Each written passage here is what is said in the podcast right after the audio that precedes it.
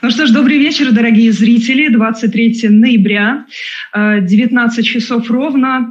Э, мы продолжаем серию наших прямых включений. Сразу напомню, прежде чем мы начнем эфир, ссылку на этот эфир, пожалуйста, раскидайте у себя в социальных сетях. Те, кто не подписан на канал, подпишитесь. Ну и про донаты тоже не забывайте, пожалуйста. Развитие канала для нас с Валерием Дмитриевичем очень-очень важно. Валерий Дмитриевич Соловей у нас сегодня присутствует прямом эфире. Здравствуйте, Валерий Дмитриевич. Добрый вечер, Оливера. Доброго вечера всем, кто нас слушает, смотрит и увидит да.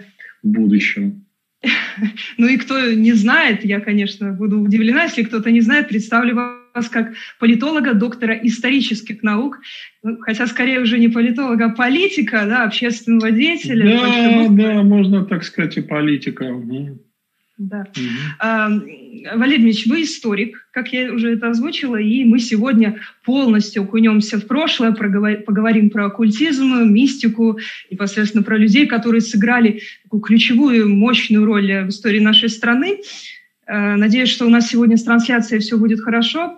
Также поговорим на о механизмах непосредственного воздействия на массы, тем более, э, как вы помните, в одном из наших с вами прямых включений вы изъявляли желание поговорить про все вот, вот это вот мистическое. Валерий Дмитриевич, давайте начнем непосредственно с терминологии. Вы меня, пожалуйста, поправьте, если сочтете необходимым. Оккультизмом вообще простородно называют такое общее название оккультных наук э, и искусств, касающихся скрытых, э, неизвестных сил э, явлений в человеке, э, в природе, в космосе. А вот скажите, а как можно трактовать непосредственно политический оккультизм, и есть ли какие-то существенные отличительные черты, может быть, мы здесь можем разглядеть? Да, понимаю. Ну, собственно говоря, все, что касается политики и оккультизма, этой темы, это замешано на двух ключевых проблемах. Значит, первая проблема – это получение власти, и вторая проблема – это удержание власти. И все разделы оккультизма в данном случае используются. Но э, в зависимости от исторической ситуации могу привести на примере президентства Владимира Путина. Это очень интересно. Значит, а если в начале своего президентства, первые 6-7 лет, его интересовали преимущественно мантики – то есть гадательные практики. Им очень повезло, у него в сфере досягаемости оказался человек, который а, в высшей степени успешно предсказывал будущее. Настолько успешно, что а, некоторые весьма осведомленные люди, которые находились в этот момент рядом с президентом, уверяли меня, что это и стало базисом его достижений, успехов и это и составило ему в конечном счете репутацию счастливчика. Но это вот на том этапе, да, где-то до шестого года приблизительно это длилось, потом этот человек скончался в силу естественных причин.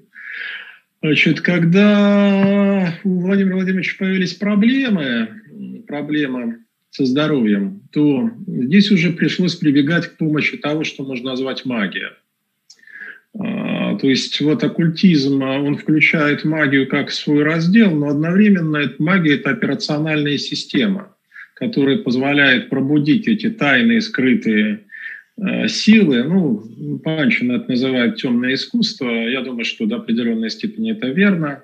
Значит, пробудить эти силы и использовать их э, для достижения определенных целей. Если еще более конкретизировать, то до 2020 года наибольшим спросом среди российского истеблишмента пользовались магические обряды, оккультные, все-таки оккультные, правильно думаю, в данном случае, направленные на приобретение силы и богатства. А сейчас на защиту с 2020 года. Э, здесь сразу встанет вопрос, я понимаю, Эль, мы с вами так серьезно об этом говорим. Э, можно ли к этому серьезно вообще относиться? Я всегда... Валерий Ильич, погодите, я, я максимально да. серьезно сегодня подошла, если видите, я тут даже да. откопала где-то черепок, представляете? Ну, будет, будут зрители наши сейчас смеяться. Да, ну это, конечно, Степ, но тем не менее. А, продолжайте, простите, прервала вас. Вы так быстро забежали буквально на окончание нашей беседы, потому что я хотела о нашем времени. Да, мы к этому вернемся еще вернемся не раз. Просто, да, я хочу это показать эм, на примерах. На чем мы сейчас остановились э, с вами? Вы говорили о Путине, о... 2000... Да, о Путине. Э, да, а, да. серьезно, как к этому... Вот. Как это вот, серьезно? В принципе, это... А, я всегда предоставляю э, право самим наблюдателям, зрителям, читателям, там, неважно кто, слушает все это или смотрит, самим определять, относиться к этому серьезно или нет. Но я всегда призываю вас помнить о теореме Томаса, которая гласит, это логическая теорема, что если люди принимают ситуации как действительные, то эти ситуации действительны для них по своим последствиям. То есть если вы верите в существование оккультных сил, управляющих, или, по крайней мере, не управляющих, но влияющих, то вы, соответственно, пытаетесь оккультные силы привлечь себе на пользу. Вот чтобы была понятна специфически российская ситуация – у нас приблизительно половина населения, 47-50%, ну, верит в существование мирового правительства. Все чекисты находятся среди этих 50%. Если вы находитесь среди этих 50%, то вам естественно, я, кстати, не верю в существование мирового правительства, точнее, я знаю, что его не существует.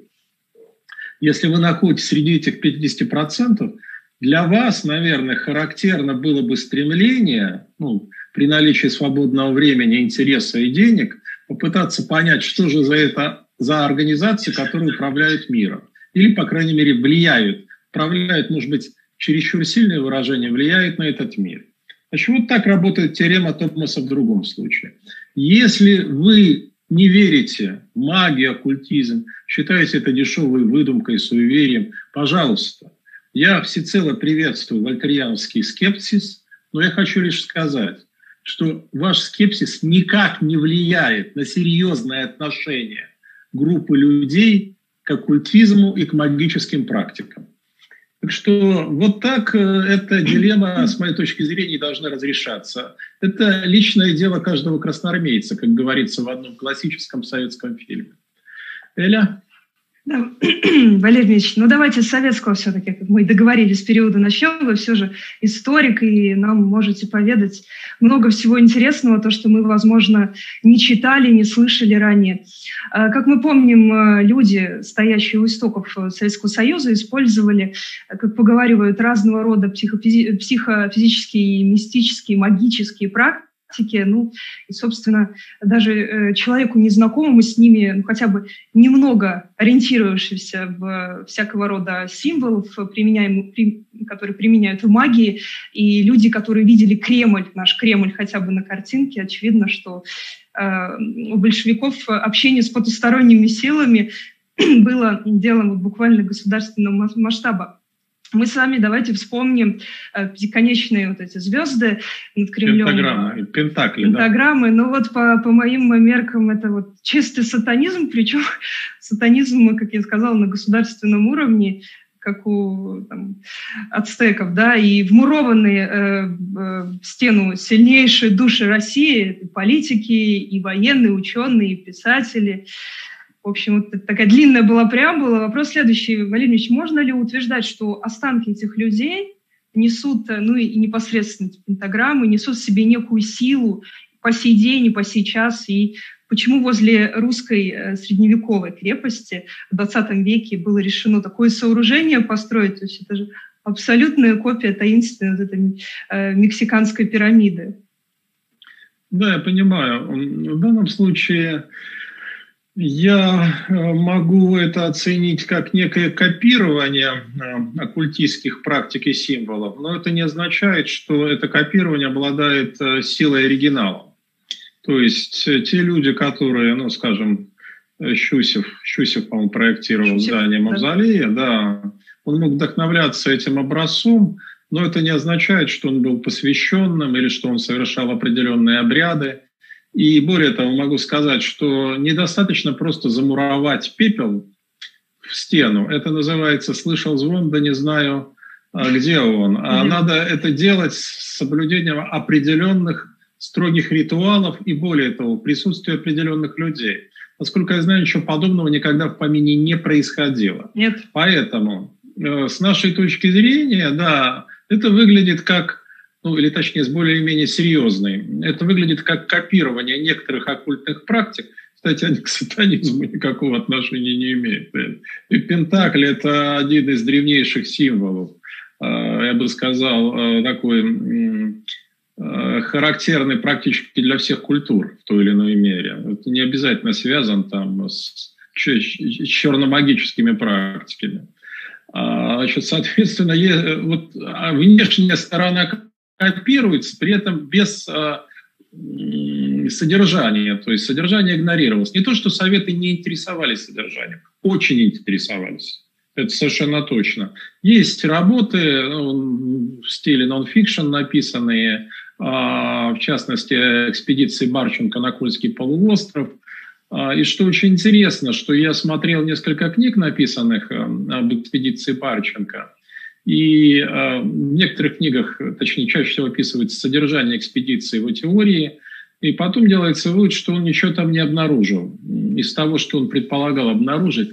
Но самое занимательное заключается в том, что является Барченко автором неких практик, которые до сих пор используются арсеналом российских спецслужб. Психофизических практик, я подчеркну. Это психофизические практики. Сконструировал их Барченко сам, или он, опять же, копировал какие-то образцы, я не знаю. Это первое. Второе, что я знаю довольно хорошо. Это обширная мифология о том, что советы отправляли экспедиции в Тибет, связанная с Бокием, mm-hmm. это мифология, а, связанная а, с Миркиным. Да, это правда. Да, это правда. НКВД отправлял экспедиции в Тибет. Но эти экспедиции ничего не получили, никаких результатов. И как вы думаете, почему, Эли? Ну, у вас были. микрофон. А вот, вот интересно, нацисты получили сведения – некоторые, и очень ценные, а экспедиции НКВД ничего не получили. Вы знаете, ответ очень прост. К этому времени советская власть начала гонение на лам. Информация это, об этом, часть, кстати, лам ушла и добралась до Тибета, несмотря на очень долгий путь, она добралась. И поэтому э, тибетцы, и в частности ламы, восприняли советских планцев, советскую экспедицию как, в общем, как раз враждебную силу. И поэтому ничего они им не предоставили. Значит, третий был экскурс. Ну, это на самом деле не, не изложение истории, да, это просто некоторые очень любопытные факты, которые нашей аудитории большей части неизвестны или малоизвестны. Это то, что знаменитый архив АННРБ был доставлен в Москву. Вот АННРБ – это та организация, которая под патронатом Гиммлера. Кстати, Гитлер над ним всегда смеялся из-за этого увлечения. Это очень интересно. Гитлер не питал никаких иллюзий насчет оккультизма. И вот «Утро магов» – это все, это не по его части было. Вот, и он смеялся всегда над Гиммлером, который этим интересовался, который патронировал АННРБ. Так вот, архив АННРБ полностью был вывезен в Москву и хранился сначала в спецархиве, а теперь этот спецархив является частью, составной частью Российского государственного военно-исторического архива, если мне память не изменяет.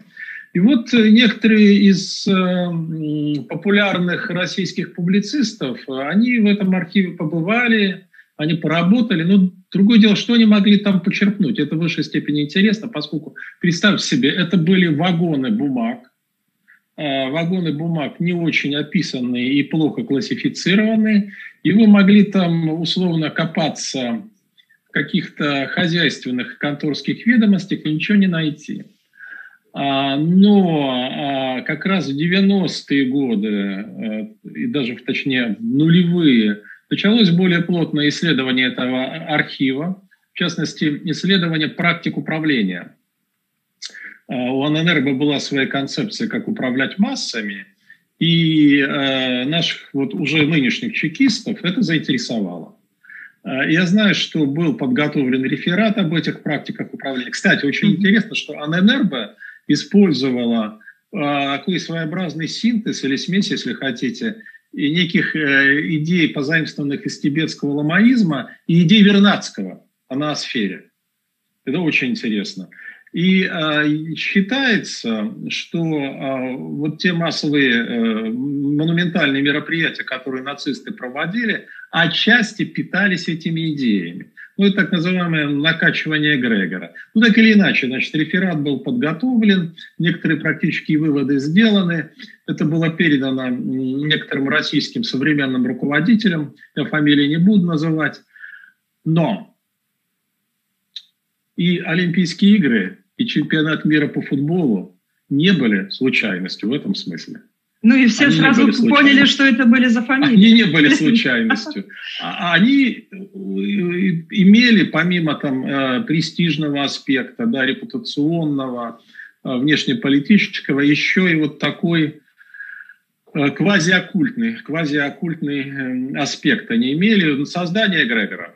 Создание эгрегора, ну, если поговорить со специалистами, в России очень мало специалистов, которые действительно разбираются в магии, чрезвычайно мало.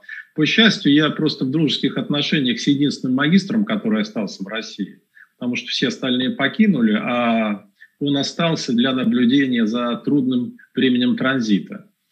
И ну, фамилию вы не озвучите, я Нет, я фамилию его не буду называть, естественно. Это очень достойный и в высшей степени скромный человек. А, весьма осведомленный, гораздо лучше меня, естественно, в тех сюжетах, которые мы с вами обсуждаем. Для меня эти сюжеты никогда не были сколь-либо важными. То есть меня интересовала именно а, та сторона, которую мы с вами сейчас обсуждаем. Как это было связано с актуальной политикой? Ну, сейчас ли или в э, прошлом, то есть какой-то исторический аспект. Так что вот я назвал несколько забавных вещей, забавных вещей, которые указывают подтверждают теорему Томаса. Если вы к этому серьезно относитесь, серьезно, то вы начинаете или пытаетесь это использовать. И сейчас вот это вот практическое использование магических практик в российском истеблишменте расширяется. Но опять же, кстати, российский истеблишмент не единственный, который к этому при, прибегает. прибегает. Я знаю хорошо, что президент одной из ключевых, бывший президент, уточню, европейских стран, он там регулярно участвует в совершении черномагических обрядов. С группой посвященных они собираются в знаменитых катакомбах, и там несколько раз в году а, они совершают обряды. Нет, там не приносят жертву младенцев, не надо думать, что это выглядит так, конечно. Ничего, ничего настолько инфернального не происходит. А другое дело, что насколько эти обряды действенны. Здесь опять же вопрос веры, понимаете? Вот эти люди верят, что эти обряды действенные. Магистр просто над этим смеется. Что это неучек, который ничего не понимает. И э, это э, во многом правда, потому что если вы спросите, есть прекрасный способ определить, разбирается человек в том, о чем он говорит, если человек начинает говорить об оккультизме, о магии, вы ему просто задаете один вопрос. Сколько частей в собрании божественных гримуаров? И все. И кто, кто заказал эти божественные гримуары? И этого достаточно, чтобы определить, осведомлен ли человек в тематике, о которой он взялся судить. Если он осведомлен хотя бы поверхностно, вы можете ему задавать последующие вопросы, которые со стопроцентной, я подчеркну, со стопроцентной надежностью позволяют определить его вовлеченность а, в эту тему. Поэтому, значит, а, вот сейчас существует в России, в Москве гигантский рынок оккультных услуг. Если вы возьмете там бесплатное объявление, да, там, но это не говорит о том, что это, что это все действенно работает. А, а, так э, это же те самые 50%, которые, которые верят в существование мирового правительства. Они верят, что это работает. И более того, а, очень часто вот те люди, которые предлагают свои услуги, там, гадалки на картах Таро, да, кстати, в Москве таких хороших гадалок всего три или четыре. Три или четыре. А предложения исходят от сотен, если не тысяч, вы понимаете, да. Астрологи, астрология одна, как одна из разновидностей мантики. А хороших астрологов в Москве несколько человек. А сколько у нас предложений? Вы, вы видите, да? И вот один мой знакомый, который сам астрологии подвязается, Дмитрий Шемков, говорит, ну, говорит, надо просто это подавать как разновидность развлечения. Что это форма проведения досуга. А, Эль, вы меня слышите?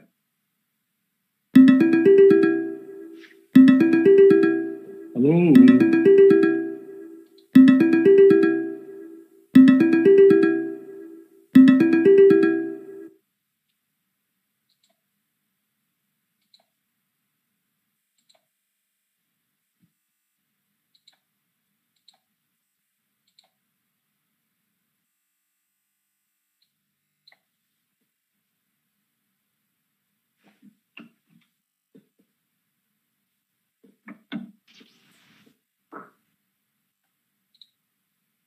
Алло, алло.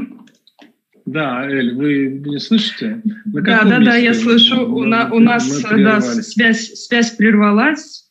Я вас Это вижу. даже знаю. Нам, нам это, да, это, это такой черные знак. маги. Да? Черные да. маги нам гадят не иначе, чтобы мы не разоблачали их секреты ужасно. Да, ну ладно, э, Валерий Дмитриевич, давайте мы продолжим. Да, да. вот я слежу за трансляцией, вижу, что себя не вижу. Ну, хорошо, бог с ним. Хорошо, я Валерий вас вижу, я ну, и, и, ну, это с вами любоваться. Вы прекрасная, Вера, прекрасно. Благодарю. Да. Валерий Ильич, хорошо, можно смириться с декуратом да, на Красной площади, но есть еще одно «но», и это ни для кого не является секретом, что в подвале декурата лежит величайший, величайший на самом деле атеист, которого превратили в нетленные мощи, Э, как это вообще голову большевикам пришло, в общем, не совсем понятно. Непонятно и почему э, мумия до сих пор не вынесена, если, как бы, прошу прощения, большевиков э, вроде как уже вынесли. Я вот не могу поверить на самом деле, что власть так боится коммунистов. Я не думаю, что власть боится коммунистов. Возможно, она это средство приберегает Э, для формирования сильной повестки, когда и потребуется, чтобы, допустим, расколоть э, политический альянс оппозиции, условно, если он возникнет, или расколоть общество, переключить его внимание. Власть нисколько не боится, поверьте. Нисколько она этого не боится. Э, никакого сакрального значения для власти, для России сохранение тела или мумии Ленина в мавзолее вообще не имеет. Никакого. Это все абсолютная выдумка, это мистификация. А, это как раз создание такой ложной повестки, что смотрите туда, а не смотрите в другие места. Смотреть надо туда, где в центре Москвы, в православной церкви, ночью совершают черномагические обряды. Это происходит в центре Москвы, ночью, на православном алтаре. И вы в совершении этих обрядов участвуют чиновники России. Э, те, кто помельче или кто поопасливее, я бы сказал, они уезжают из Москвы в какие-нибудь церкви, церковь, заброшен, заброшенной церкви в Московской области или в Тверскую область, и совершают, эти обряды совершаются там. Еще раз подчеркну, это носит массовый характер, массовый. А только с помощью этих обрядов вы ничего, кроме некой улучшения психосоматики, добиться не можете. То есть никаким эффектом они в действительности не приводят.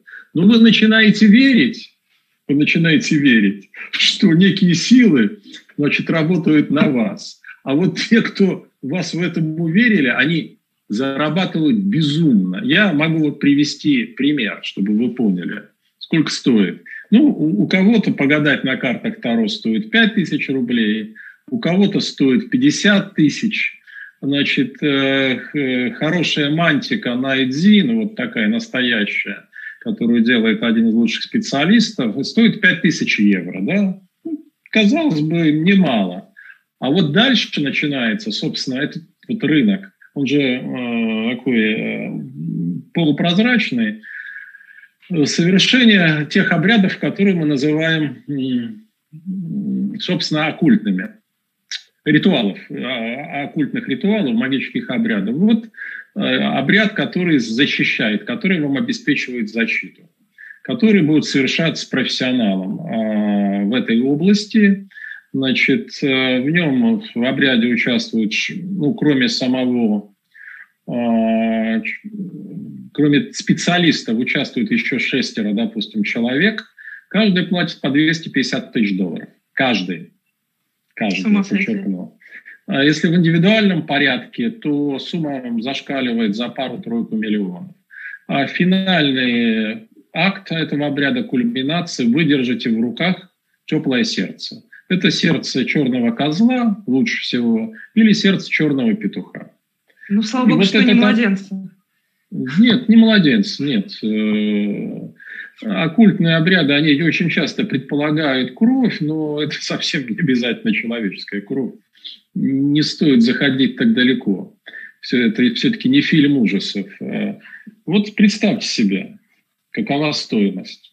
Могу привести один очень забавный, я бы сказал, фарсовый эпизод, когда один джентльмен, топ-менеджер одной корпорации, крупнейшей российской корпорации, топ-менеджер, я приношу извинения э, Эли вам и зрителям, он захотел увеличить себе длину пениса на 3 сантиметра и обеспечить э, беспрерывную эрекцию в течение трех или четырех часов. Он заплатил за совершение соответствующего обряда 100 тысяч долларов.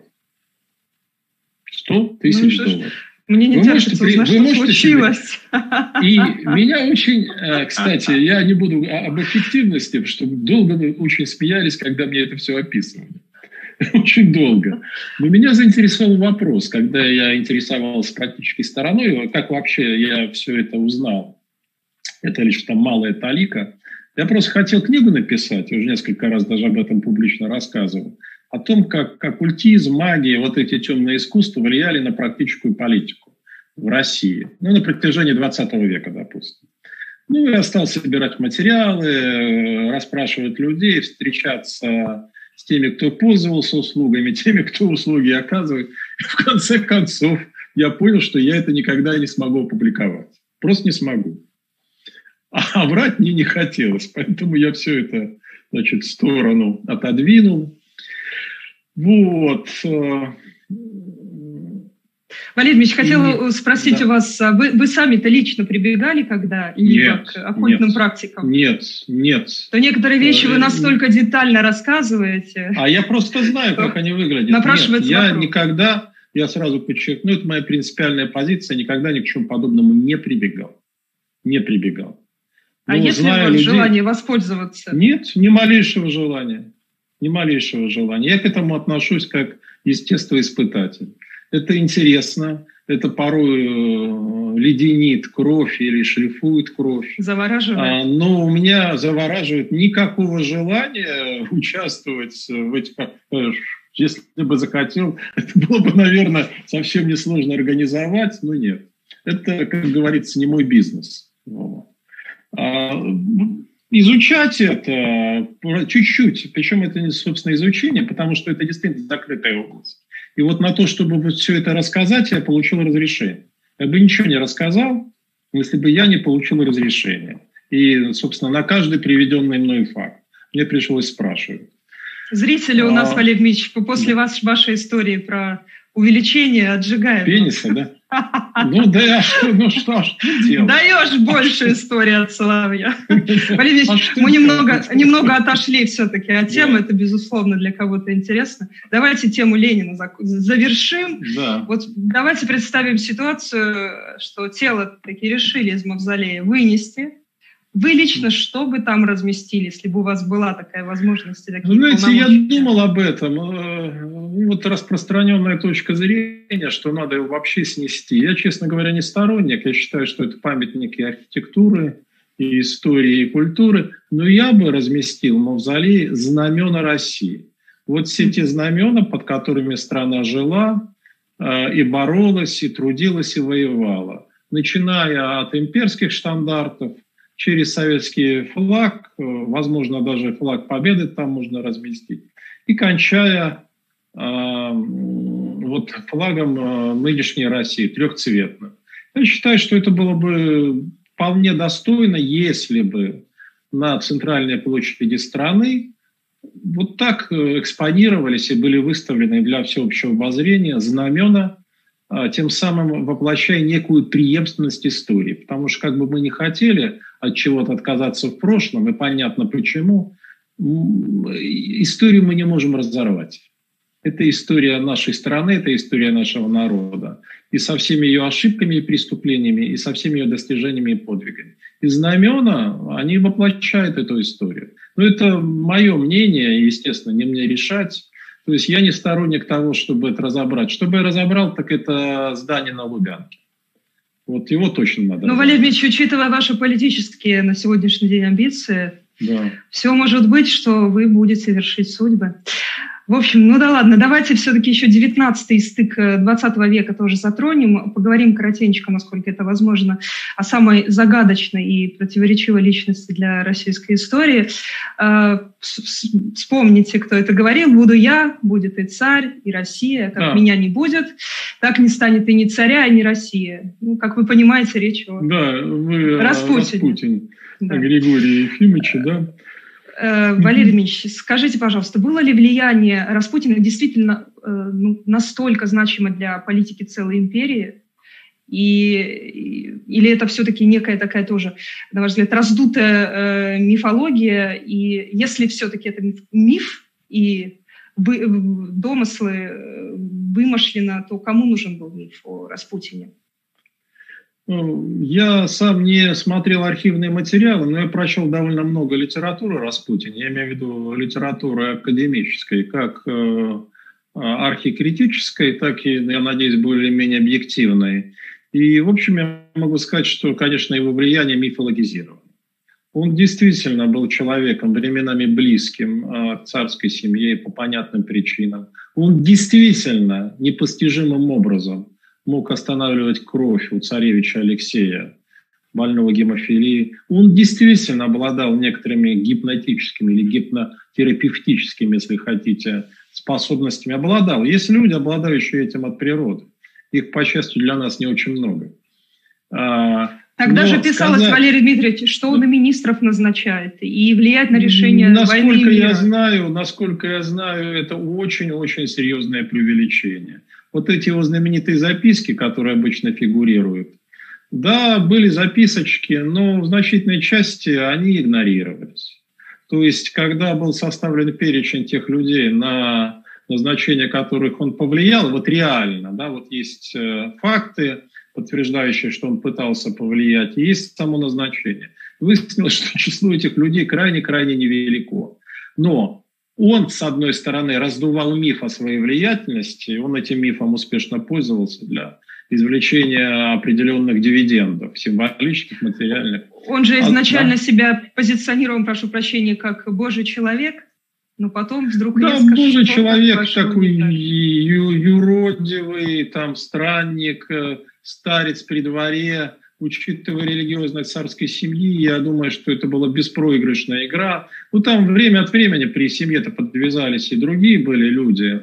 С Франции, я запомнил фамилию сейчас, джентльмен приезжал, который тоже пользовался влиянием. Но очень важно, что а, миф о Распутине, его чудовищном зловредном влиянии раздувался, конечно, политическими оппонентами монархии. И и в том числе рядом чиновников э, и, и сановных лиц империи. В силу тех или иных причин, которые были недовольны монархом, хотели навредить или просто из чувства злоречия. Ну тогда же интернета не было, да, а светские салоны исполняли, играли роль коммуникационных платформ. Вот там собирались дамы. Люди вообще любят обсуждать сенсации. Сенсации. Когда они обсуждают сенсации, они много чего, много чего домысливают. И это была прекрасная и постоянная сенсация. Вот этот э, там э, из Сибири э, мужик, и, все это, конечно, абсолютная чепуха, что он якобы был в интимной близости с царицей. Ничего подобного никогда и в помине не было. Ну так или иначе, этот миф, он живет собственной жизнью до сих пор. А, скажем, одновременно с Распутиным был такой менее известный деятель, как Бадмаев, да, врач, специалист в области, бурят, специалист в области, в области тибетской медицины. Он был гораздо более осторожен, гораздо более деликатен. Он не питал э, там, амбиций войти в число близких друзей царской семьи. Но у него были там какие-то совершенно фантасмагорические идеи, касающиеся а, расширения азиатского влияния России, на что ему, кстати, постоянно требовались деньги. Он, значит, обращался с разного рода прожектами, просил большие денежные суммы. Так что эти люди во многом сами мистифицировали публику. И здесь, опять же, вот нам теорема Томаса приходит на помощь. Они прекрасно манипулировали аудиторией, целевой аудиторией, но а когда вы миф создаете, они способствовали сами созданию мифа о себе, в частности Распутин, он, когда вырывается из этой бутылки условно, выпустили, он начинает жить собственной жизнью и порождает массу толкований, а, массу книг, и уже никого на самом деле не интересует, что было на самом деле. Помните, как в анекдоте? А, ложечки-то нашлись, но осадочек остался. Вот. Или кто-то у кого-то что-то украл, мы не помним уже, кто именно, но теперь мы навсегда связаны с этой печальной и неприятной историей. Так что не был он таким влиятельным человеком, как знаменитая Джуна вот, во время прежнего. Она действительно была неплохим массажистом, неплохим массажистом. А, и она в некоторых случаях, как я понял, там соматически, психосоматически Брежневу помогала. Но это не означает, что она имела колоссальное влияние, хотя к ней обращались. Она получала материальные дивиденды, но не знаю, получала ли она что-либо еще. А в целом же здесь просто невозможно провести грань, получится. Вот в советское время термины оккультизм, магия были, естественно, под запретом, но была модна экстрасенсорика. Так вот, основоположником этой моды выступил КГБ СССР. Первые исследования по экстрасенсорным способностям паранормальным способностям человека в мире вот так централизованно и более или менее серьезно проводились именно в недрах КГБ СССР в Советском Союзе. И только потом, когда в ЦРУ узнали о том, что этим занимаются Советы, они срочно запустили собственную программу. Я не знаю, какое было резюме у советской программы по итогам этих исследований, это такая битва экстрасенсов. Но американцы пришли к выводу, что ну, нет, ничего нам не удается сделать.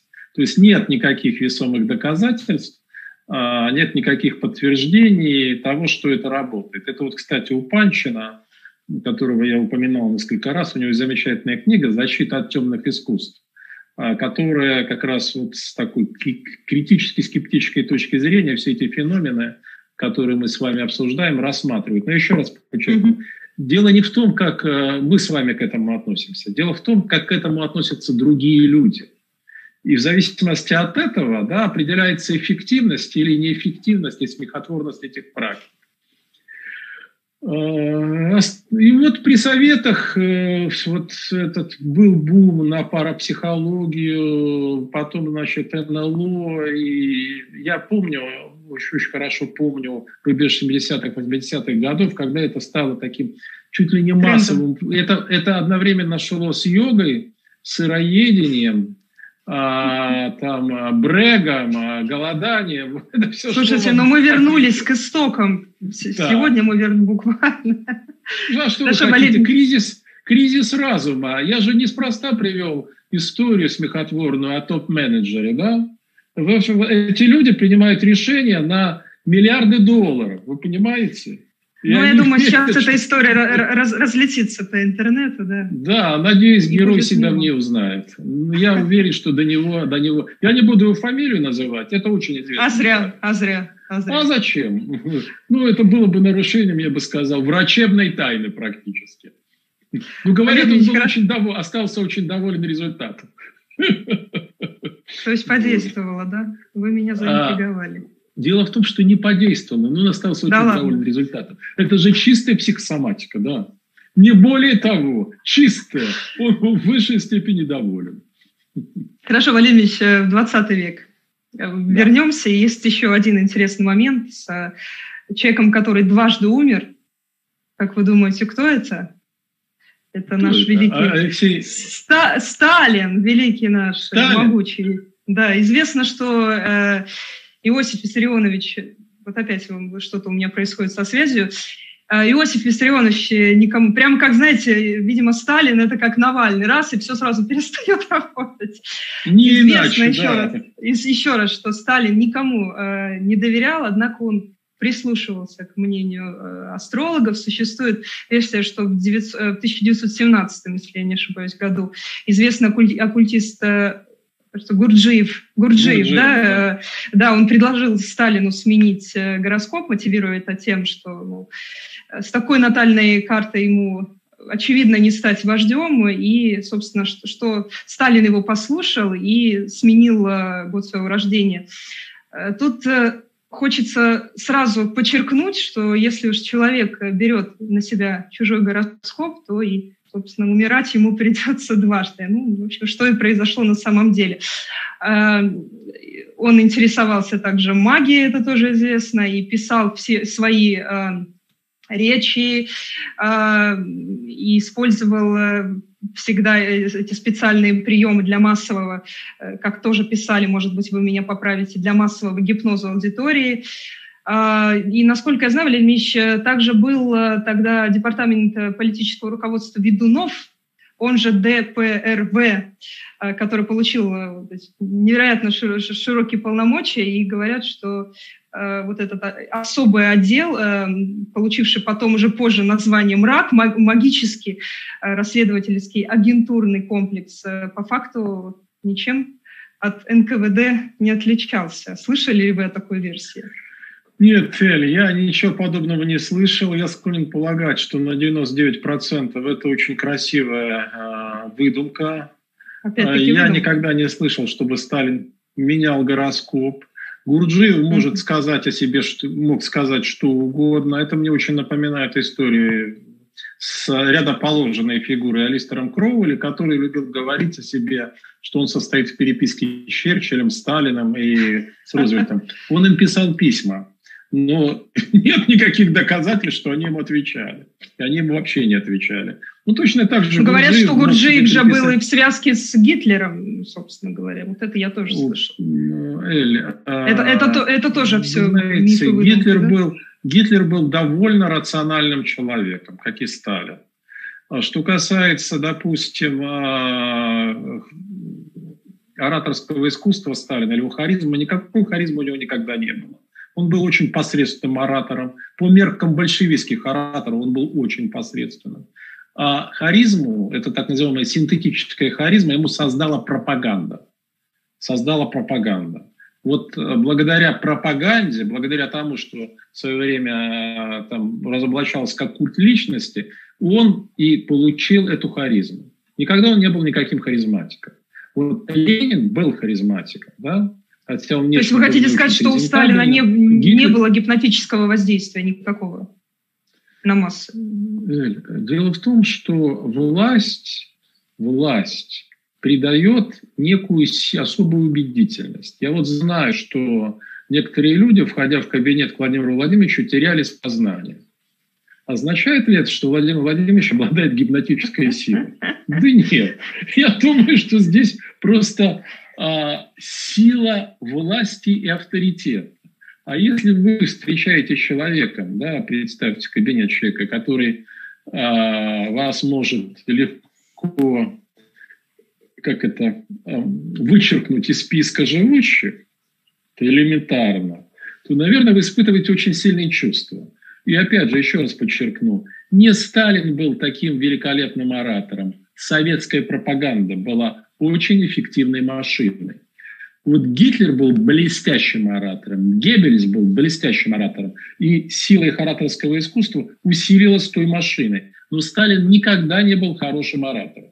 И среди советских вождей его извода, не тех старых, там, а, я имею в виду Троцкого, а, Зиновьева, кого-то еще, не было таких уж хороших ораторов. И вообще это искусство как раз 30-х годов ораторское стало вырождаться в Советском Союзе. А, Все остальное, значит, а, был ли у чекистов интерес к оккультизму, я говорил, он всегда был. Значит, с одной стороны, они рассматривали это как потенциальную угрозу, поэтому там с конца 20-х годов они первый раз почистили разного рода мистические организации, они их почистили, а в середине 30-х они их просто всех поставили, послали Э, в Сибирь, ну, кого-то расстреляли. Они это делали там с шаманами, они это сделали в 30-е годы. То есть э, э, всех людей, которые с их точки зрения обладали способностью влиять, это очень важно понимать. Если вы могли влиять и не находились под контролем, то вас убирали. Ну и, естественно, у них было стремление как-то это использовать. Уже говорил, экспедиция в Тибет была, разного рода исследования в недрах УГПУ проводилось, проводились, курировал их Бокий. А, так что да, они этим интересовались. Э, чего они добились? Ну, я сказал, что некие психофизические практики Барченко они используют до сих пор. Что они еще используют, я не знаю. Но дело в том, что в советском КГБ, вот в момент э, наибольшего могущества Советского Союза, там экстрасенсорики изучали, парапсихологию. Что самое забавное, лично меня это удивило и позабавило, они занимались проблемой управления временем. То есть, э, Это ну, переводя на наш обычный язык, что-то вроде машины времени.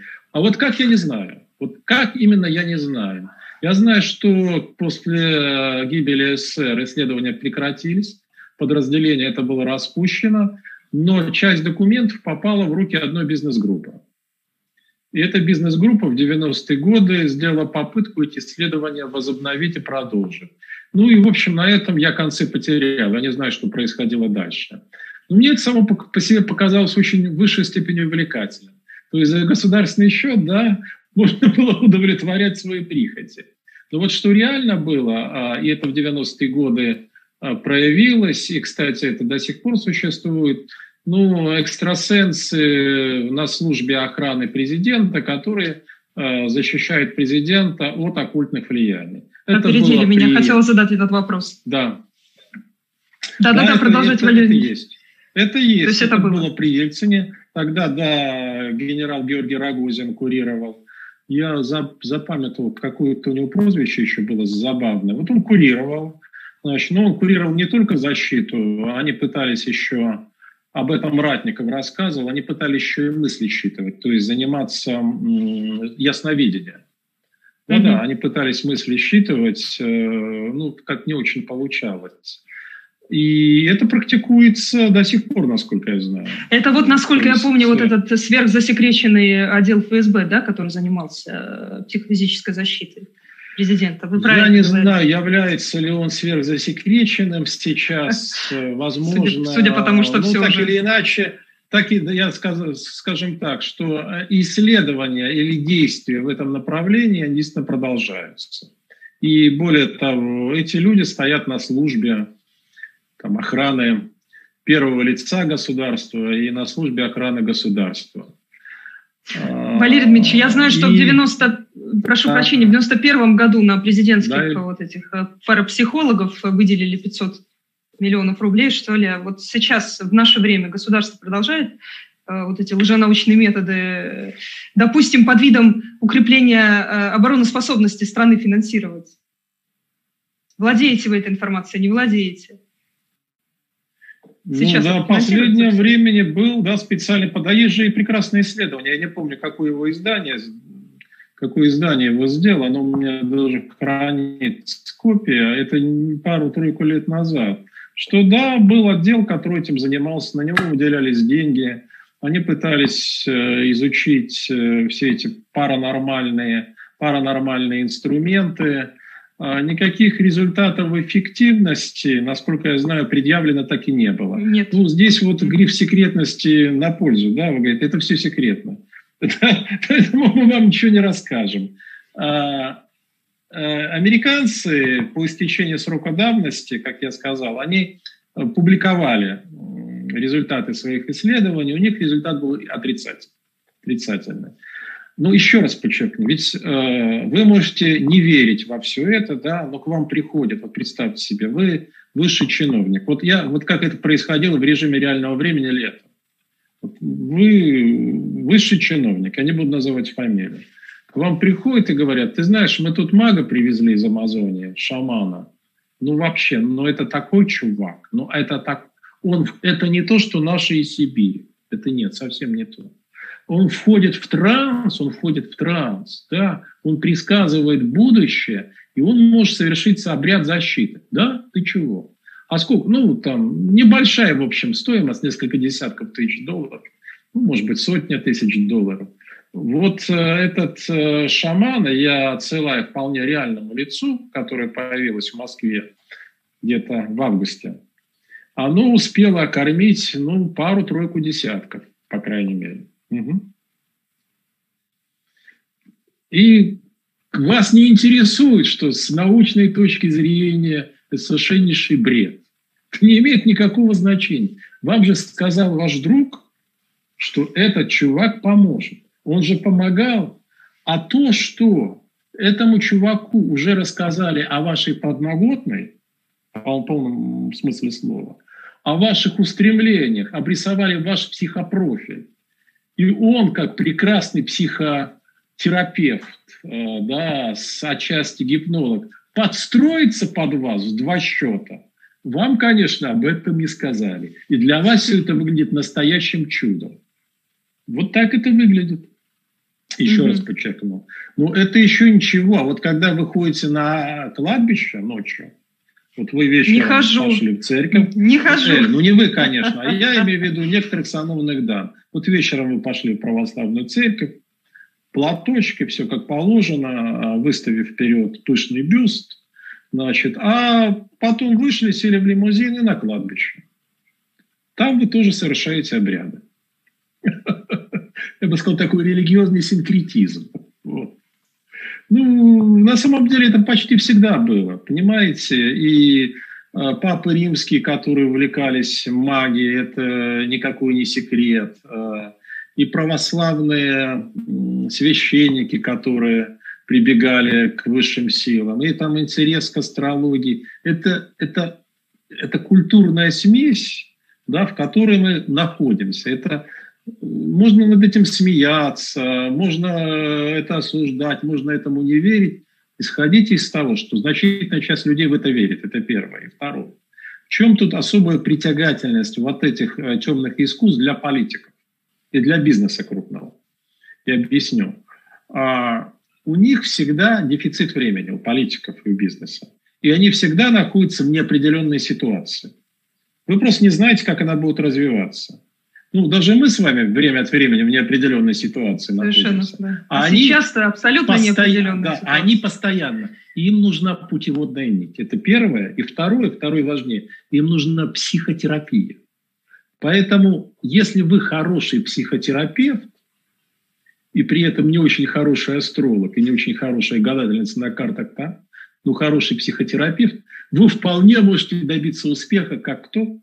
Как именно предсказатель. Я объясню почему. Потому что просто к психотерапевту человек не пойдет. А вот к предсказателю он заплатит сколько угодно, и по рекомендации он к нему точно совершенно А обратится. когда еще харизма при этом присутствует, то да, все а дороги если, открыты. Значит, но никто на этом рынке не знает, не знает, кто из этих людей эффективен. Я в таких случаях привожу э, любимый анекдот Горбачева, или один из любимых, я не буду его полностью пересказывать, но заканчивается он фразой, что у советского президента 100 советников-экономистов, один из них умный, но он не знает кто. Вот я знаю людей, знаю людей, да, которые в поисках там, некой путеводной нити, это очень влиятельные люди. Они сами боятся ходить иногда посылает жену. Вот, значит, там, жена, говорит, обошла пятерых. И человек мне рассказывал просто в, пароксизме гнева. И все пятеро рассказали раз, да. Кому, кому мне обращаться? Куда послать жену? А, ну, мне пришлось ему объяснять, что, ну, пойми, фундаментальная неопределенность, да, что, говорю, если ты попьешь там какой-то успокоительный, вот, и хотя бы будешь высыпаться, возможно, ситуация прояснится. На самом деле, есть очень простые способы помочь. Э, ну, ему отчасти помогло, но не до конца. То есть он успокоился, но будущее это для него все равно закрыто. То есть люди ищут а, возможность заглянуть в будущее. Особенно сейчас на это велик спрос. Да, и очень Ну, Валерий Дмитриевич, когда... то, что наиболее желаемо человеком, как правило, в то и верят. Знаете, я когда спрашивал, э, расспрашивал о том, какие обряды в цене, вот мне говорили, власть, богатство, защита, иногда э, сексуальная магия. Я говорю, а кто-нибудь просил обретения истины, познания смысла жизни? Как же надо мной А зачем? Хватали? Говорит, никто. А сказать, ну что? Говорит, вот ты, говорит, в точку. Никто и никогда при этих гигантских деньгах с таким запросом к нам не обращался. Никто и никогда. Вот это им не надо. Ни знание, ни, по, ни понимание мира, ни обретение истины. Это никого из них не интересует. Валерий Дмитриевич, ну вот еще хотелось бы, э, вы перед эфиром немного посмеялись над этим. Может да. быть, все-таки не стоит? По просьбе нашего Зачем? зрителя Олега Матвеева хотел бы обсудить гибель э, туристической группы Дятлова. Одно из самых э, потрясающих воображений 20 века. А, их было, как мы помним, девять. Они погибли в безлюдном районе Северного Урала в феврале 59-го, 89 году следствие пыталось объяснить, так сказать, необъяснимое. Материалы, некоторые из материалов дела, они были изъяты по сей день, их никто не обнародовал, и обстоятельства смерти туристов тоже по-прежнему объяснить никто не, мог, не может. Зачем было вот засекречивать уголовное дело, если, как говорили по официальной версии, э, большинство верят в некие природную стихию, да, которая имела место быть. Еще Ельцин, будучи президентом, давал негласную команду, вот, по словам Наины Ельциной супруги, чтобы все силовики подключались и попробовали рассекретить все эти документы, но им тоже это не удалось, причину я, к сожалению, сейчас не вспомню. А что заставило, на ваш взгляд, этих людей э, покинуть палатки без одежды, в мороз, ночью, возможно, вы опять-таки владеете какой-то информацией, которой, которой не владеем мы. И хочется главное упомянуть, да, вот я сегодня тоже э, возвращалась к этой истории, вспоминала ее, у двух студентов отсутствовали глазные яблоки, да, э, были выдавлены или удалены, э, у кого-то не было языка, проломлен череп, кто-то был, у кого-то сломаны ребра. Ну, то есть, если брать всерьез версию какого-либо стихийного бедствия, ну, как-то вот сразу становится странно. И плюс еще одна странность э, в ходе экспертизы обнаружилась, что предметы, некоторые предметы одежды выделяют радиоактивное излучение. Да, Эль, а, я никогда этой историей не интересовался, никогда. А, даже вскользь, честно скажу. Я просто знаю о том, что такая странная, непонятная история произошла. Ну, даже по вашему описанию могу сказать, что это на оккультный обряд никак не похоже. Вот никак. Э, если бы это был оккультный обряд, э, там были бы совершенно очевидные признаки. Я не буду говорить, какие, но из, из вашего описания следует, что этого не было. Э, Все остальное для меня так же, как и для вас, является тайной. Почему это засекречено? Ну, здесь есть два объяснения на вскидку. Значит, первое. У нас секретят все. Вот просто все причем по совершенно непонятному критерию. Второе объяснение, вот вы упомянули радиацию, что, возможно, проводился какой-то а, эксперимент военными. И эти несчастные из экспедиции Дятлова по совпадению оказались в зоне действия этого эксперимента, или эксперимент пошел не так. Тогда это тоже объясняет секретность. Но глазные яблоки-то для чего выдавливать? Языки вырывать? Проламливает череп не проломлен. Знаю. Тоже интересно. Я, я не знаю, я, Эль, я не знаю. Ну, то есть тут будем гадать я при случае, я, я, я, я, я при случае, вы меня натолкнули, я при случае поинтересуюсь. Возможно, кто-то из моих контрагентов мне расскажет о том, что же, Будет что же, если вообще это понятно хоть кому-то, возможно, это никто и не знает. То есть, возможно, ответа нет ни у кого. Просто надо признать, что есть много вещей, объяснения которых мы не знаем. Хорошо, Валерий Ильич, 21 век, так уж и быть.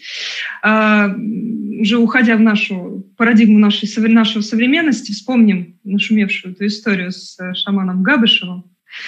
Все говорили, ну нафиг, э, кому он вообще нужен. Э, тут тогда сразу вопрос, если он никакого интереса не представлял, зачем его надо было психушку запихивать, для чего надо было э, наряд присылать из 20 ОМОНовцев на одного человека. Вообще есть здесь какая-то логика, и это такое некое продолжение страхов Путина, да, и подтверждение, опять-таки, того, что он относится к этому на самом деле серьезно. Насколько мы помним же, цель его была э, на Москву, изгонять все злых духов э, из Путина, да, может быть, Путин вообще здесь ни при чем. Поделитесь также своим мнением на этот счет. Ну, Александр Габышев не принадлежит к шаманской традиции, он никаким шаманом не является. Он пытался имитировать некоторые шаманских практик. А, существует такой феномен юродивого, да? Это первое. Второе. А, когда он начал свой поход значит, на Москву, об этом было доложено в Кремле, к этому отнеслись очень спокойно. Но по совпадению, насколько я представляю, это было именно совпадение, а, в тот момент, когда он дошел до Улан-Удэ, там у него был конфликт с бурятскими шаманами, которые якобы пытались его остановить или изгнать, и пошел дальше. Владимиру Владимировичу плохо стало. Просто стало плохо. Это было в сентябре 2019 года. И возникло предположение, ну, что этот человек все-таки что-то умеет. И во избежание проблем, да, ну, во избежание риска, вот чисто такая логика превентивной посадки. Значит, его взяли, отвезли в Якутск и приказали врачам заколоть аминозином. Но ну, врачи напугались, поскольку там в течение недели э, два офицера Росгвардии и офицера полиции покончили жизнь самоубийством. Они сказали, иди ты от греха подальше, лечись амбулаторно, не будем тебя держать. Mm-hmm. Когда его второй раз задержали, его второй раз задержали, ему сказали ясно, что или ты от всего этого а, отходишь, отходишь то есть никаких походов не объявляешь больше, или мы тебя превратим в овощи. В этот раз тебя ничто не спасет. Ну и он э, согласился, он понятно, какую позицию занял. Упаси Боже, за это его никак нельзя упрекать. Но я могу сказать, что если бы он был шаманом, ему не обязательно было идти на Москву. Некоторые вещи... Э, ну, это, кстати, совсем не те вещи, которые показывают в фильмах ужасов. Вот, очень любят показывать инвальтацию. Да, вы изготовили куколку Вуду, туда начинают там втыкать иголки, вам нужны какие-то белые... Нет, нет, ничего подобного это как раз совершенно недейственные практики, или они действенные психосоматической точки зрения. Если вы человеку рассказываете, что против него был такой обряд совершен, это может на него подействовать. Да? Но не сам обряд, а известие об этом обряде. Эти обряды не действенны. Ну, так или иначе, э, история о шамане имеет очень простое объяснение. Она скорее характеризует стиль мышления правящей элиты, да, а, чем саму магию или ее отсутствие. Еще раз подчеркну. Это можно воспринимать как присутствие магии, так и ее разоблачение. Пожалуйста. Это выбор наших зрителей, сугубо добровольный. Валерий Дмитриевич, а вот эти новаторы, которые обладают тайными оккультными знаниями, они вообще как попадают в аппарат президента? Как э, Пон... интегрируются в верха эти люди? Понятия не имею. Я думаю, что идет какой-то отбор, э, но это не, это не оккультисты на самом деле. Те, кто в ФСУ, это люди, обладающие экстрасенсорными способностями, а, собственно, так, э, ну, те, кто обладает ну, оккультными способностями, магическими, да, э, вы знаете как, вот, а вот там в монастыре есть старец, который вот может творить какие-то вещи. Вот знаю доподлинную историю. А вот там есть, значит, э, вот человек, да, который обладает э, искусством мантики, то есть предсказывает будущее. Я упоминал в начале нашей беседы о человеке, который предсказывал будущее. Вот так этот человек попал в сферу внимания. И потом, после его смерти, найти аналога не удалось. Не удалось. Э, ни одного человека, который смог бы вот так успешно предсказывать будущее. Очень часто это умелые психотерапевты или хотите жульки. Да? Ну, жулик с психотерапевтической склонностью, который может успокоить, э, как, кстати, это умел делать Распутин. Ну, он обладал некоторыми гипнотическими способностями, но он мог успокоить. Вот так эти люди э, значит, приходят там с бородой странного вида, диковатого. А мода на них меняется. Значит, сначала были православные старцы, потом шаманы, шаманы сибирские, потом шаманы амазонские. А, вот сейчас, в настоящее время, да-да, шаманы из Амазонии, там настоящий шаманизм, не то, что у нас в Сибири. Ну, в общем, предложение очень большое. Спрос тоже есть, да. Удовлетворяется он или нет, ну, каждый получает по вере своей. Валерий Ильич, а могу... что сейчас... Да. Угу. да, а что сейчас да. неотъемлемой частью практик? Вы частично уже отвечали на этот вопрос, что сейчас неотъемлемой, вот именно в сегодняшнем дне э, является вот у этих людей, которые туда попадают, интегрируются? Слушайте, ну они поступают, они пытаются использовать разные, э, разные методы. Да? Кто-то совершает камлание, значит, вот шаманское камлание, там с бубном заставляет вас бубном прыгать. Но сначала вам надо выпить ритуальный напиток. А ритуальный напиток – это смесь алкалоидов, э, в принципе, природных алкалоидов. А, наиболее иезуитски настроенные, особенно те, которые работают с крупными корпорациями, а вот есть одна крупная корпорация, где очень много менеджеров на этом деле сидит, они могут в этот трансовый напиток добавлять химические алкалоиды, которые вызывают привыкание. Понимаете? Да уж. И вам необходимо периодически возникает прикоснуться. А теперь представьте себе, вас ввели в транс – кстати, я сразу могу сказать интересующимся, а, кто, значит, там думает, что а вот аяуаска – это трансовый напиток, а ничего подобного. В России у вас нет никакого шанса попробовать аяуаску. Кстати, как и в дельте Амазонии, это тоже большая редкость. И это совсем не напиток, вызывающий транс. Он преследует другие цели. И то, что под видом аяуаски дают, это мода, это, это совершенно другое зелье. Ну так вот, а, для простоты, алкоголь способен ввести вас в трансовое состояние точно так же, как специальный напиток. То есть вы можете выпить лучше крепкий алкоголь, да, в умеренных дозах, конечно. Теперь представьте, значит, вам дали чашу с этим напитком. Говорят, вот он по некому древнему рецепту создан, вы выпили. У вас начинается галлюцинация. В полном смысле слова. Э, Эль, вы меня слышите? да, да, да, я вас слышу, да. Да, все, все хорошо. У, да, у вас отлично. начинается галлюцинация. В этих галлюцинациях вы видите свое будущее. Вы видите, насколько оно прекрасно. Вы общаетесь с некими сущностями. Ну, все это э, влияние на определенные участки вашего мозга, не более чем. Ну, когда вы пришли в себя, вы говорите, да, это было спасибо тебе. Я, вот подавляющее большинство действует именно таким образом, понимаете? Именно таким образом. И да, люди уж... готовы за это платить, и платят немалые деньги. Да. Валерий Дмитриевич, а вот да. э, церковь мы тоже не обсудили сегодня. Абсолютно коротко, что касается традиционной церкви, и вообще она как конкурирует сейчас и соотносится с, э, с магией и вот этими всеми оккультными вещами. Ничего общего у оккультизма ну, и православия это, конечно, нет. осуждает. Формально она это, все это осуждает, но фактически пользуется. Ну, некоторые иерархи этим пользуются, поверьте, в полной мере. Вот. И это всегда было характерно для истории христианства.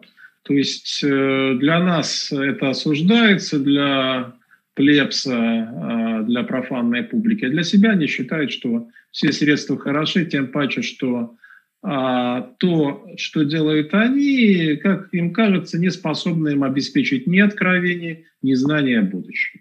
И могу вам сказать, что в целом российская элита испытала колоссальное разочарование вот в православной церкви именно поэтому, что та не смогла заглянуть в будущее, как они считают, все эти старцы, и не смогли решить для них ряд э, операциональных практических задач. Ну и мода здесь, конечно, тоже присутствует. Так что я бы не сказал, что церковь так уж пытается изгнать э, оккультизм и все эти темные искусства из нашей жизни. А она прекрасно с ними сосуществует, насколько я вижу. Угу. Валерий Дмитриевич, ну, напоследок, э, последний вам задам два вопроса лично о вас. Да. Э, в авторской программе э, Дмитрия Гордона вы признались, что являетесь полномочным представителем могущественной международной организации. Опять-таки, поправьте меня, если я ошибаюсь, которая сильнее ФСБ, внешней разведки, российского генштаба, по вашим словам, существует э, несколько влиятельных международных э, неправительственных организаций. И вот это заявление э, о вашей причастности к секретной организации вызвало на самом деле широкий общественный резонанс. А как вы считаете, почему у людей была именно вот такая реакция, которую мы увидели? И вообще, что это за ну, организация? Может быть, вы нам еще раз расскажете. Они, ну, я так понимаю, имеют или не имеют отношение к, к оккультизму? Угу. Реакция естественная. Как только вы употребляете термин «секретная организация», люди становятся в стойку. А если бы я сказал «не публичная организация», понимаете, одно слово все меняет. Я не думаю, что это вызвало бы такую острую реакцию. А, но в данном случае, как я объяснял, я предоставляю людям самим судить, относиться к этому серьезно, как к реально существующему описанию ситуации, или относиться к этому как к троллингу, который преследовал определенную задачу. Что касается серьезного отношения, в мире существует около полутора дюжин непубличных организаций. Непубличных организаций. Часть из них это оккультные ордены, их 13, некоторые говорят 14. Ну и еще несколько организаций, которые вообще не имеют никакого названия. А, они не правят миром, я сразу скажу. И ни одна из организаций некоторых очень сильное влияние. Ну, представьте себе, допустим, орден, да, в который входит истеблишмент ряда европейских стран. Он действительно входит вот, в оккультный орден. Это прекрасная площадка для коммуникации. Вам не надо совершать никаких обрядов. Просто вы встречаетесь с людьми неформально. Да? Ну, как бы мы с вами сидели в кафе, в компании, что-то обсуждали. А, наверное, нам было бы, наверное, легче договориться, чем если бы это было, были некие официальные переговоры. Значит, что вызывает всегда страх и настороженность э, нашей спецслужб? Дело в том, что вот в этих оккультных орденах довольно много спецслужбистов западных стран, а, особенно англосаксов. Ну, я имею в виду не только британцев, но американцев тоже. Русских там нет.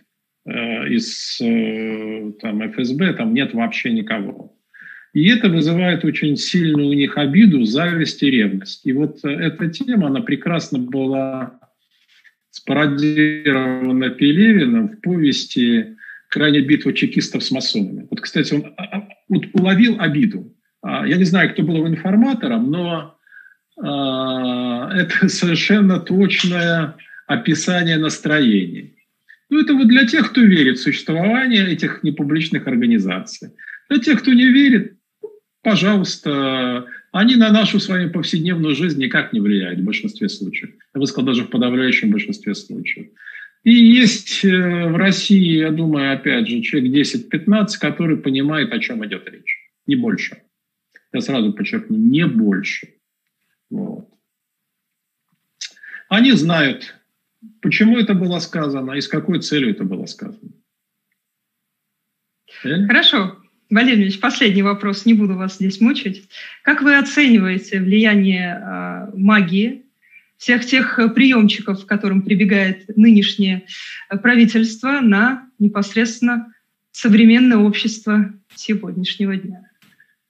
И это влияние очень ограничено, я вам сразу скажу. И не надо думать, что можно повлиять на массовое сознание, на общество. Нет, это колоссальное заблуждение. Вы можете повлиять на собственную судьбу, это да вы можете повлиять на судьбу нескольких человек, но на общество вы повлиять не в состоянии. А, и это, кстати, могу сказать, что принципиальная позиция вот всех этих полутора дюжин организаций, о которых я говорил, они признают принцип свободы воли и свободного выбора. Это очень важно понимать. То есть они не считают, что это предопределено. И поэтому любые практики оккультные, опять же, вне зависимости от того, как к ним относиться, они только рассчитаны на индивидуальность. Если кто-то вам скажет, что он с помощью этих практик обеспечит управление обществом, поверьте, это абсолютная выдумка и вранье. Для того, чтобы управлять обществом или влиять на общество, существует пропаганда и существует административно-полицейский аппарат. Никакая что мы магия, сейчас ощущаем. Что ощущаем. И никакой магии здесь нет. Это исключительно рациональные инструменты описанные, в общем, классиками политической науки, начиная Макиавелли. И с его времен в этом смысле ничего не изменилось, понимаете? Магия это идет по другой части. Это вот совершенно по другой части. Она может обеспечить удачу, это правда. Считается, что это высший пилотаж, когда э, вам обеспечивает удачу. Но, опять же, это тоже все, все крайне-крайне непросто. Там необходимо не просто стечение обстоятельств. Э, ну вот, если говорить об удаче, скажем, таких масштабах, э, выходящих за общенациональный, ну, даже не за общем, за групповой, да, надо совершать определенный обряд в э, момент солнечного затмения. Причем не каждого затмения еще, вот так. То есть вы понимаете, что это даже теоретически довольно сложно. Теоретически довольно сложно. Валерий Дмитриевич, вы а, настолько осведомлены, что мне удивительно то, что вы не прибегаете. Еще к свободе и же. Ну, и еще вы, свободе. прекрасно, вы прекрасно понимаете, что есть организация, которая сильнее ФСБ. Вот, вот простое объяснение. Вот видите. Зрители нам пишут, да, при, да прибудет э, с нами со всеми С нами сила. сила да, прибудет. А, аминь. С нами непременно да. будет. Победа будет за нами. Главное в этом не сомневаться. Я хочу сказать, что если люди начинают во что-то верить, то это становится силой. Вот именно это. Если вы верите в то, мы верим, что добьемся свободы и справедливости, сама по себе эта вера способна действительно сдвинуть горы. Никакая магия здесь не нужна. Ну, на этой торжественной ноте мы попрощаемся. Доктор исторических наук, политик, общественный деятель Валерий Соловей был с нами сегодня. Не забывайте Спасибо, подписываться Спасибо на канал. Всем. Пожалуйста, распространяйте видео, ставьте лайки. Ну, надеюсь, увидимся в скором времени. Все. Всем пока. Спасибо. Всего Всем хорошего, хорошего, хорошего вечера. Пока-пока.